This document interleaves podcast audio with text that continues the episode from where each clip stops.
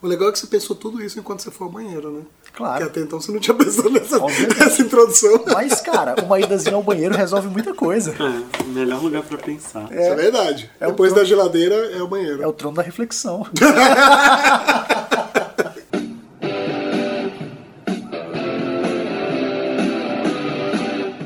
Começa agora o podcast D30, com o melhor do RPG. Olá, você RPGista que está ouvindo o podcast D30, o melhor podcast sobre RPG do mundo. E hoje nós vamos falar um pouquinho a respeito das fichas de jogo. Na verdade, a gente vai falar um pouquinho de como traduzir aquele seu sentimento, aquela história, por menor que seja ou por maior que seja, aquilo que você criou e você pensou pro seu personagem. Aqui é Jenny Cavalcante e, cara, eu acho muito sensacional quando você consegue traduzir a história. Não quer dizer que você tem que fazer um background de 10 páginas, tá, gente? Mas se quiser fazer, pode também. Mas quando você consegue traduzir toda a história, toda a característica física e psicológica de um personagem para uma ficha de personagem. E a minha melhor experiência, eu sempre falo dela, eu adoro esse personagem, acho maravilhoso, foi a Nasha, que era um personagem baseado numa imagem que eu vi de Magic, que achei sensacional, de uma guerreira negra de dreadlock, e que eu criei uma paladina sensacional, paladina da vingança, e todo mundo fala assim, pô, mas você usou um monte de nível de nada a ver, porque ela é multiclass, mas a história dela se traduziu naqueles níveis, então ela é primeiro é, feiticeira, né, primeiro é, é Warlock, depois ela é Rogue, e depois ela é, aliás, desculpa, é Sorcerer, é, Rogue e depois Paladino. Então, tipo, esses níveis fizeram sentido na história dela e eu consegui passar o que eu queria da ideia do personagem. Então, acho que foi a ficha que até hoje eu guardo, que eu acho maravilhosa. assim. E uma ficha ruim, obviamente. Não é não, não é não que eu joguei com o Thiago Rolim, o Marcelo tá de prova, e eu destruí com essa mulher. Essa personagem, ela destrói. Aqui é Marcelo Larcher. Eu fiz muito tempo atrás, quando eu joguei é, pela primeira vez as Crônicas de Giovanni, eu fiz um personagem que era um construtor de catedrais. E eu tinha lido Os Pilares da é Terra. isso que eu falo. Os Pilares da Terra é a história do Tom, que é um construtor de catedrais que ensina o personagem principal a, a, a profissão, né, o, o engenho de ser um maçom. E é, eu, de- tendo lido aquilo, achando aquilo genial, eu fui fazer um personagem de vampiro, a máscara, né? É, é esse jogo que é muito legal, chama The Last Supper, a Última Ceia. Sensacional. E a última, na última ceia eu era esse cara que tinha construído catedrais, é, que queria construir catedrais de novo, e fui lá pro jantar com um certo Lorde Giovanni e que não deu certo. Aqui é a Janari Damascena e eu vou dar uma de Ricardo Malen. Eu não vou falar um personagem, falarei de vários. Puta que pariu. Só que me faltava. Senta que lá vem a história. Não, mas na verdade eu vou falar de vários porque uma vez eu fiz uma, uma partida de é, Castelo Falkenstein e que rendeu várias partidas ao longo de vários anos porque eu fiz uma, uma- um jogo baseado na Liga Extraordinária. E aí, para não usar os mesmos personagens da Liga Extraordinária, eu fiz uma nova liga com outros personagens da literatura. E aí eu tive que pegar esses personagens e transformar todos eles em personagens mais críveis de Castelo Falkenstein. Para isso eu tive que reler as histórias originais, onde eles aparecem. Por exemplo, eu peguei a Alda do Volta ao Mundo em 80 Dias do Júlio Verne, o Corcunda de Notre Dame, é, Sherlock Holmes. E aí eu peguei vários personagens da literatura e transformei eles, adaptei eles às não é bem uma ficha eh, de Falkenstein, mas eu tive que adaptá-los de acordo com a história. E isso foi legal porque deu um certo trabalho de como eu ia organizá-los. Mas você estava jogando ou era mestre? Eu era mestre, mas eu criei todas as fichas porque era um jogo pronto, né? Tinha que ser um jogo rápido. Entreguei para todo mundo, escolham aí suas fichas. Então foi bacana por causa disso, da, da adaptação que eu tive que fazer de personagens originais. Fazer, fazer fichas também serve para os mestres, né? A gente, por exemplo, nos encontros do D30, a gente faz as fichas, né? É melhor você chegar com fichas prontas. Então, eu faço muita ficha baseada em literatura, assim, também. É, quando a gente jogou aquele dos Draws, Eu fiz um grupo inteiro baseado na, na, naquela quintologia, lá como é que chama quando tem cinco? Pentalogia. Pentalogia. E quando eu fiz de Dark Sun agora também eu fiz do, do Pentato do Prisma, que são personagens muito legais. É um senador, um escravo. Um... Legal. Só- e ficaram muito, ficam muito legais. Esses personagens são baseados em papéis icônicos daquele lugar que você está fazendo. Então é legal você fazer fichas que condizam com aquilo. Um nobre, é, educado e tal, isso já vai se traduzindo em ficha, sabe? Se você, se a pessoa é um nobre, ele estudou, ele foi para uma academia psionica e tal. E você consegue. É, sai muito mais fácil a ficha quando você já tem esse norte. É como você traduz a ideia que você teve, o conceito, por mais que seja só um conceito mesmo, um nobre. E como é que você vai traduzir isso numa ficha de personagem? Independente do sistema, independente do cenário, a ficha ela tem que resumir e traduzir aquilo que você pensou para você poder aplicar em jogo. E isso pode ser banal, mas isso também pode dar todo um norte de como você vai jogar com aquele personagem, para além daquilo que você pensou. Eu, eu, um personagem recente que eu tenho é o, o- um personagem de lobisomem. E a ideia toda tinha passado pro, pro mestre. É, eu queria fazer um garoto, um, ga- um cara que teve as primeiras transformações há pouco tempo. Então ele está descobrindo ainda é, o que é ser um lobisomem. Então a gente foi focando nos, inclusive os rituais, os, os gifts, né, os dons de lobisomem, tentando focar em algo que poderia ter sido ensinado para ele há pouco tempo e que não era tão poderoso nem nada do tipo. O, lógico que o grupo é um grupo de personagens, entre aspas, iniciantes, mas a ideia é que o meu personagem é um garoto. É um Ele é garoto mais iniciante é, que ele é um garoto de entre 16 e 19 anos e, e que está descobrindo. Então ele tem fascínio pela coisa de mudar de forma. Então, lógico que isso vai para o roleplay. Mas a gente foi jogando a ficha para tentar traduzir isso. Então, por exemplo, ele tem muito mais características. Tudo bem que ele é um, ele é um Hagabashi. Então, ele tem mais características mentais do que físicas.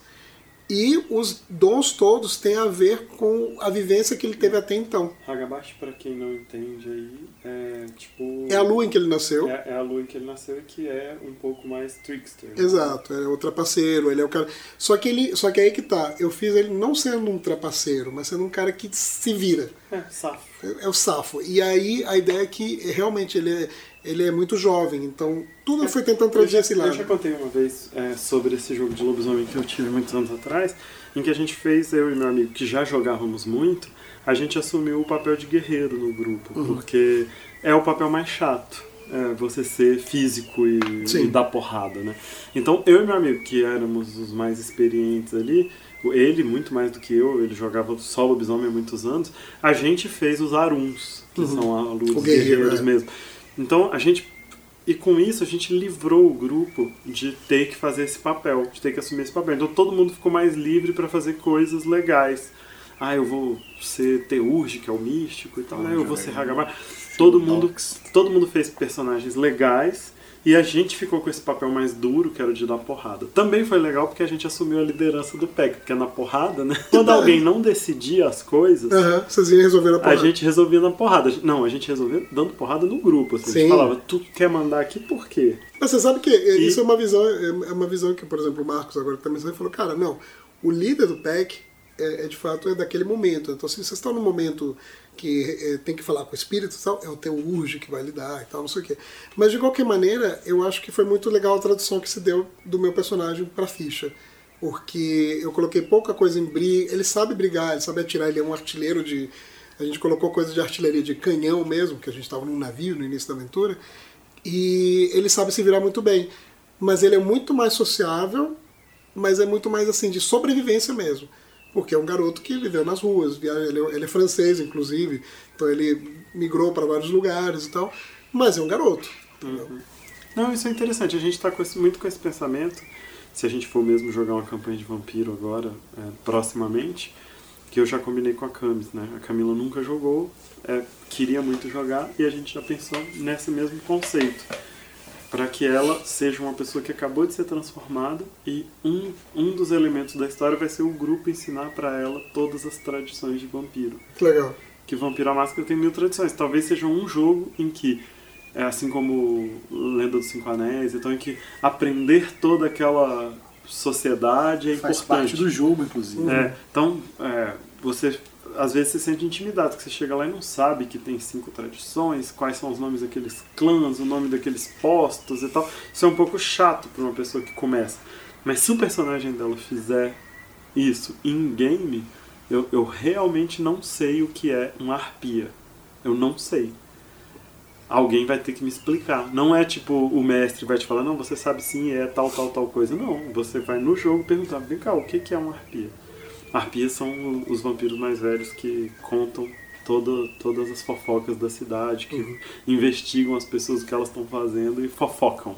Mas, Porque mas, é um jogo muito social. mas é como, como eu sempre falo, sempre falo isso, já vários podcasts que eu falo isso e você concorda, que o sistema de criação de personagens do Star Trek Adventures é lindo, porque você ele traduz muito isso. Ele é uma tradução do que você está escolhendo como background para a ficha.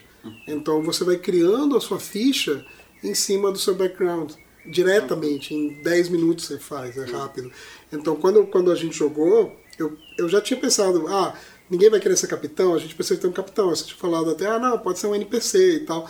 Mas eu Porque falei, tem, no, no jogo tem um sistema para que os NPCs sejam efetivos. Exato. E aí eu pensei, não, eu, eu beleza, todo mundo topa que eu seja capitão, então beleza, quero fazer uma Andoriana. E aí eu fui, porque eu pensei, ah, os Andorianos, a ideia dos guerreiros Andorianos e não sei o que e tal. E aí eu fui indo nesse caminho na hora. De Enterprise, melhor série de Star Trek. Hum, Ah, É... Enfim, onde é que você viu esse Andoriano super legal que não foi Enterprise? Ah! Isso é verdade, eu vou, eu vou, vou dar o braço a torcer que isso é legal, Enterprise. Ah, mas aí o lance todo que, é, quando eu pensei no personagem, eu pensei, cara, é uma personagem jovem, mas que é focada e que é, tipo, tem uma liderança nata de alguma maneira, e que ela, por acaso, ela recebeu esse comando da nave mesmo sendo não tão experiente assim. Essa era a ideia. Quando a gente começou a fazer, que a gente fez em grupo os personagens, eu fui seguindo e tudo foi se encaixando lindamente. E quando chegou no final, que tinha as opções de, de início de carreira e não sei o quê, tinha as três primeiras que eu li faziam exatamente o que eu queria, que era tipo, cara, em algum momento ela teve que assumir comando da nave, em algum momento ela foi crucial e por isso ela recebeu um comando de uma nave estelar. Então, pô, perfeito, é um sistema que já te faz essa tradução. Esses sistemas, eu já vi alguns, né? O, o mais famoso deles está sendo relançado agora, que é o Traveler, que você, ao fazer o seu, o seu personagem, você vai fazendo passo a passo o que, que aconteceu. Então, se você participou de alguma guerra, se você nasceu como comerciante, esse sistema de Star Trek é um herdeiro do Traveler. No Traveler, inclusive, a, a brincadeira era que você podia morrer fazendo ficha, né? Deu errado aquela viagem que você fez. Morrer fazendo ficha, putz, grilo. É, esse personagem infelizmente morreu. Inclusive, é, é, um, um herdeiro do Traveler também, um herdeiro nacional, é o Millennium. O Nossa, RPG. você desenterrou agora, hein? É, o RPG Millennium, que ele tinha um, um lance de criação de personagem pro background que era mais ou menos isso. Você tinha de tudo pra dizer até por qual academia ele passou, se era um cara inteligente, se não era, qual a porcentagem de inteligência, se era um guerreiro, se ele foi militar, se não foi, se era um, um- miliciano e tal. E o, o, o Millennium RPG é um RPG bem, bem maneiro, ficção científica nacional. E ele tinha toda essa estrutura de você é, é, passar horas fazendo a ficha, é, é, o conceito e tudo pra realmente terminar a sua ficha. Então era bem nesse nível. São, são coisas legais. E você pode fazer isso em, em quase todos os sistemas, inclusive tem isso, né? É, eu uso muito quando a gente está sem ideia, assim, quando eu vou fazer personagem com alguém que. Putz, é, que ideia eu vou ter? Tinha na, na terceira edição de DD um Hero Builder, que era um livro Nossa, só de tabelas do mesmo tipo. Você nasceu numa vila ou num centro urbano? Você viajou? São as você clássicas é perguntas, né? de- É, no- no no D&D quinta edição tem isso. no- né? Tem, Mas é, o- no o- background- na parte de background. parte- Tem um outro também que eu acho muito legal, que vale a pena falar, que eu joguei pouco, é, eu gostaria muito de mestrar em algum momento e tal, que é o do Game of Thrones. Porque você consegue fazer personagens crianças, inclusive. Então, ou seja, se você vai criar a casa nobre e tal, você vai criar uma família nobre de Game of Thrones, você pode ser aquele moleque que estava escalando o muro e vendo coisa que não devia, por E exemplo. a ideia no Game of Thrones, inclusive, é que você cria o grupo dessa mesma forma. Você, você- você cria uma casa. Sim. Muitos RPGs são assim, eu acho isso Sim. muito legal. Você cria uma casa. E essa, nessa casa você tem. Você é de outra família? Por que, que você tá aqui nessa casa hoje? É, você é o cara que jurou lealdade à família ou coisa do tipo. Você cria uma casa fictícia, não precisa nem ser aquelas famosas dos livros. Mas o Inclusive, não é pra ser. É, não é pra ser, Você- mas o grande barato é ele conseguiu traduzir também o, o personagem que você pensou. Por exemplo, na aventura que eu joguei com o Zé Marcelo, que tá parado, inclusive o Zé Marcelo, a gente podia retomar, é, eu fiz um cara que era nobre e, a- e eu cheguei pro, pro Zé e falei assim, cara, olha só, ele é nobre, ele tá indo pra Patrulha da Noite, que era a ideia, era nós sermos recrutas, ele tá indo porque ele matou um outro nobre é, porque tinha o irmão dele, que era o herdeiro da casa, tinha sido assassinado e ele sabia disso. E teve toda uma trama para que esse assassinato passasse impune e quem ficou culpado de assassinato foi ele. Então o pai falou: ó, vai para muralha porque eu não quero perder mais um filho. Então ele deixou a família dele e foi. Só que ele é aquele cara, apesar de ser nobre, então ele é aquele cara é, cabeça quente, que ele, ele é grandão, ele é um cara bruto, digamos assim, mesmo sendo um nobre. Então eu tinha pensado todo esse conceito de personagem e a ficha do Game of Thrones, a- a- o sistema de criação de personagem dele, me deu as ferramentas. Então eu consegui passar tudo isso para a ficha. Ô, Dini, eu vou te falar, quebrando o nosso clima total, que eu tenho muita vontade de comprar esse livro do Game of Thrones, mas eu fico pensando, caralho, é mais um RPG de fantasia medieval.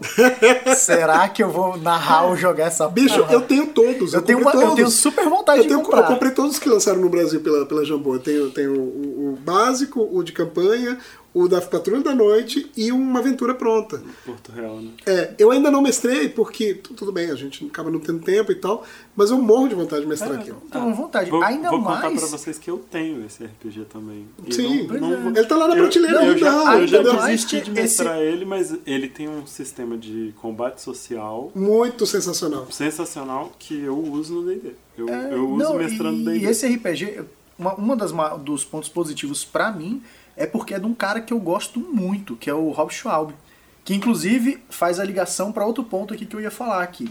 O Rob Schwalbe ele fez um tem um outro RPG que é o Shadow of the Demon Lord. Ah, e que o, o- nesse, nesse lance do, do Demon Lord tem a criação do personagem, o que? Você, que a gente já conversou várias vezes em outros podcasts a gente falou isso, você não precisa ter páginas e páginas de um background, de uma história do personagem pronta antes de começar a jogar, porque o legal é desenvolver a história dele ao longo do jogo.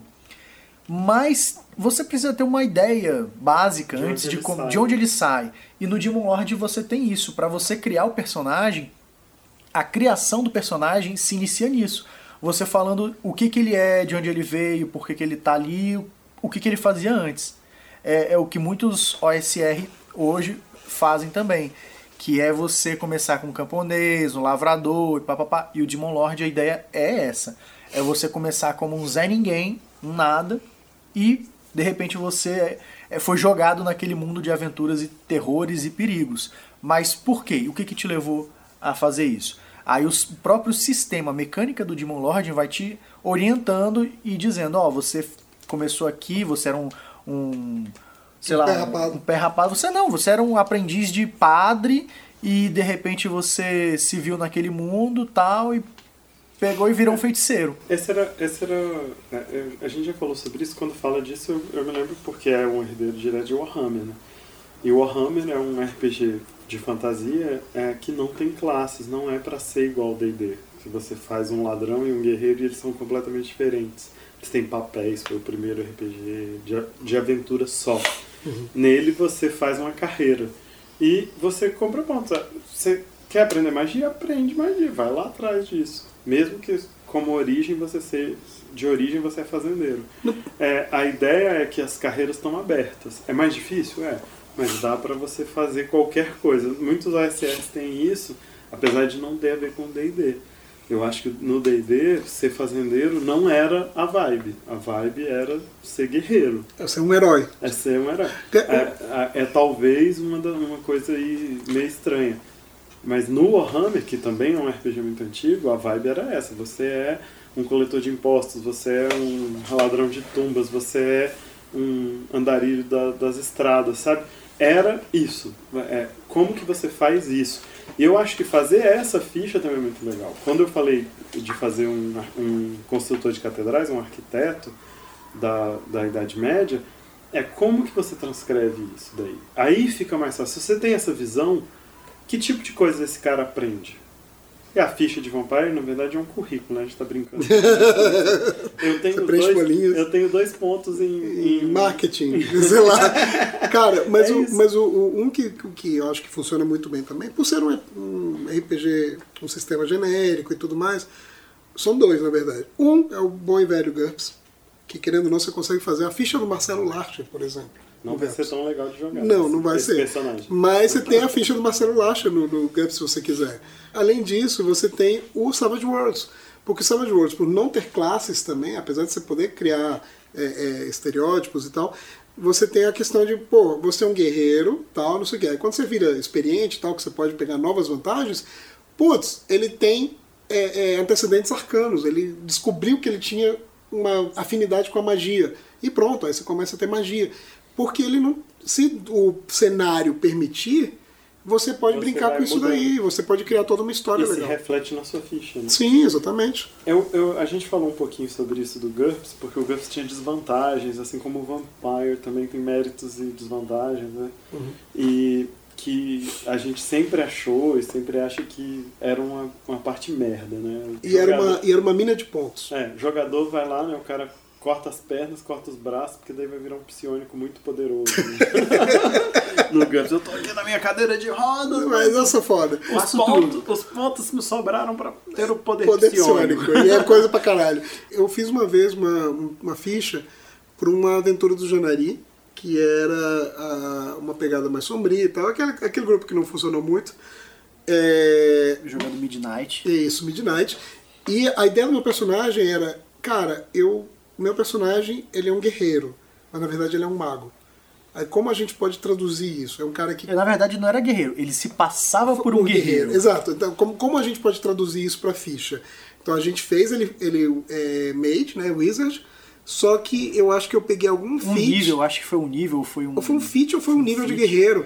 Mas a ideia era que ele fosse um cara que fingia ser um guerreiro para não dava- ser caçado como mago. E que dava pra, É, é por- ele preencher esse papel. Exatamente. E ele porque mesmo não sabia exatamente o que, que ele podia fazer. Ele não sabia que ele tinha. As magias que eu peguei original- inicialmente eram todas magias que se refletiam fisicamente. Tipo, é, é, Tree Strike, por exemplo. Então ele batia, ele, ele sabia por alguma razão que ele estava batendo mais de uma forma mais certeira com a espada. Mas. É, mas isso era, tinha um contexto. É, a gente está falando isso por quê? Que é, é traduzir as ideias numa ficha. Sim. Isso porque o contexto do Midnight é porque você é proibido de fazer Magia. uro- ser usuário de magia. É um lugar onde Sauron venceu a Guerra do Anel e então tem lá, todo a, a, a polícia do mundo são os orcs. Sim. Então você é, é proibido de ser alfabetizado, de usar armas, armaduras, de fazer magia. E aí o lance era que por ele, por isso o Eugênio pensou, ah, vou fazer um mago, mas eu vou fazer um cara que se ele se disfarça de guerreiro, porque ele sabe que ele não é bom de, de- no braço de, de, de ser um guerreiro, mas ele vai usar alguma coisa, um subterfúgio por aí. Então foi a forma como a gente encontrou de fazer essa Isso vai, transformação. isso vai sendo. Eu me lembro muito do Anderson, o tio, ele, ele fazia. Ele talvez o melhor jogador de vampiro que eu já conheci, assim, ele tinha ideias muito boas. E ele fazia muitos personagens é, baseados em um, um aspecto da ficha. Assim. É, por exemplo, tinha uma vantagem é, que era ser corpulento, né? É, huge size que chamava. Então você é uma pessoa gigantesca. É, como o Odor lá no, no- Game of no Thrones. Game of Thrones. Ele, ele fez um personagem que era é, esse- essa pessoa muito corpulenta, que era um guarda-costas é, de uma família de vampiros. E ele era aquele cara. E isso criou toda a história dele, esse A partir, ponto na do, ficha. a partir da desvantagem, ou da Da vantagem. Ele, dali ele criou toda uma história, por que, que aquele cara tava ali, o que, que ele tinha, Por que que ele virou um vampiro? Por que ele nem, nem era vampiro, ele Ah, era tá. ghoul. Ah, ele tá. era como é chama? Carniçal. carniçal. Ele era um carniçal. Mas, sabe assim, você pega um aspecto da ficha, tinha uma habilidade muito roubada que chamava Oracular Ability. a- Você era um oráculo. E Você tinha visões. você tinha visões verdadeiras do, do futuro. A princípio, você só deveria ter isso enquanto você é mortal. Você não deveria ter isso Como depois vampiro. que você transforma em vampiro, igual morre o avatar se você for mago e for transformado em vampiro. né? Mas aí ele criou um vampiro cuja história de origem era ter sido um oráculo. Ele realmente conseguia ver, ter visões do futuro. E aí, quando ele é transformado em vampiro, ele foi transformado em vampiro para estudar isso. Então ele era um Tremere que estudava essa habilidade de prever o futuro. O que ele conhecia. É, e ele estudava as lendas sobre isso. E aí ele, é, sabe, de um ponto da ficha, Uhum. eu quero ter isso aqui na minha ficha. Como que eu vou criar uma história em, em torno disso? Que é uma Isso é coisa- genial, genial. é genial. Que é uma coisa que eu gosto muito no, no, no- numa das classes de D&D, que é o Warlock. Uhum. Que eu fiz lá no, no jogo do Janari. É, eu fiz um Warlock. E eu Qual queria, pacto? eu queria muito, é, com as fadas, Uhum. mas eu queria muito ser um ladrão. Podia ter sido qualquer pacto, mas eu queria muito ser um, um espadachim, desculpa, um ladrão, um espadachim. Swashbuckler. Então eu fiz um espadachim, comecei o jogo como, como ladrão, mas peguei lá o feat, que eu era humano, né? Peguei o feat de ter o pacto já no primeiro nível, Massa. que é, que é iniciado em magia. né? Uhum. Então eu era de primeiro nível ladrão e Warlock ao mesmo tempo. E aí eu consegui, ao longo do tempo, ir crescendo nessas duas classes, mas já no primeiro nível eu conseguia fazer as duas coisas que eu queria, que era ser espadachim e Warlock ao mesmo tempo, mesmo não, sendo de não tendo dois níveis. E o pacto já era uma coisa super importante. Mesmo eu tendo crescido como ladrão o tempo inteiro, até chegar num certo nível, aquele pacto era uma coisa importante, era uma informação importante do personagem, foi aquilo que me salvou num momento da minha história, e era aquilo que eu ia perseguir. E foi muito legal, né? Não, tá sendo o- massa. O, hoje, desenvolvimento. o desenvolvimento foi bem maneiro. Mas tudo também depende do. Tem sistemas infinitos de RPG e todos eles vão te agregar alguma coisa. O próprio Goddess Save the Queen é um, um sistema muito bacana, é um jogo muito maneiro aqui do, do Júlio Matos.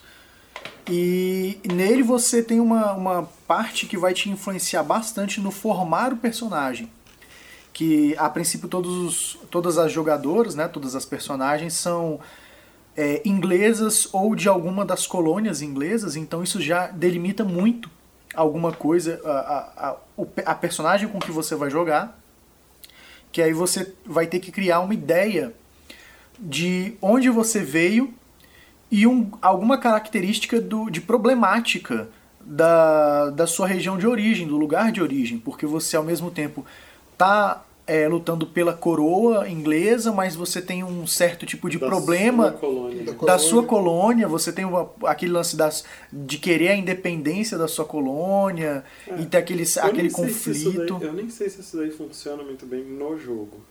É, É, é, uma, é mais uma parte Mas- narrativa. É, mas como forma de, do seu personagem ser efetivamente da colônia, isso aí é genial. Eu achei muito legal. Eu não sei se no jogo isso vai fazer diferença, porque eu não joguei uma campanha e tal. Talvez uma campanha funcione, o Zé fala que talvez funcione, né?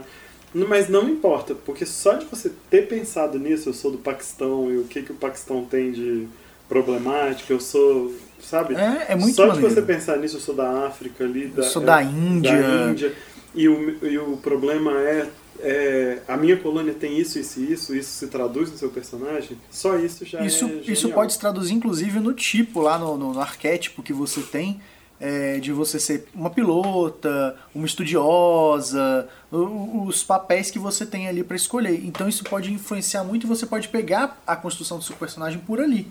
E é muito maneiro. E eu acho legal, assim, é que nem você falou mal da, da Nasha, por exemplo, ah, personagem, uma ficha ruim.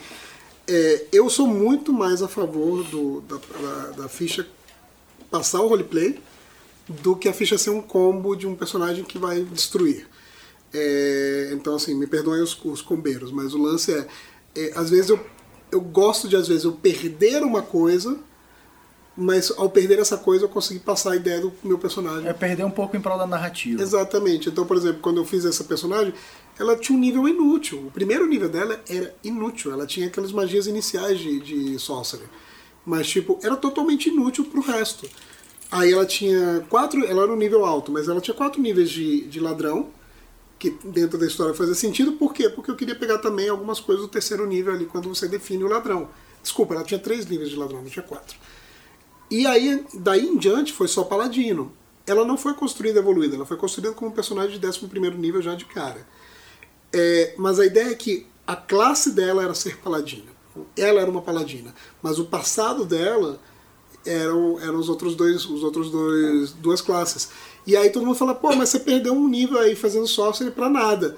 Sim, eu perdi um nível pra É, nada, acho- mas me ajudou a, a pensar o personagem de uma que maneira tem- melhor. Eu acho que tem aí várias coisas, né? Uhum. É, realmente fazer combo talvez seja uma coisa chata.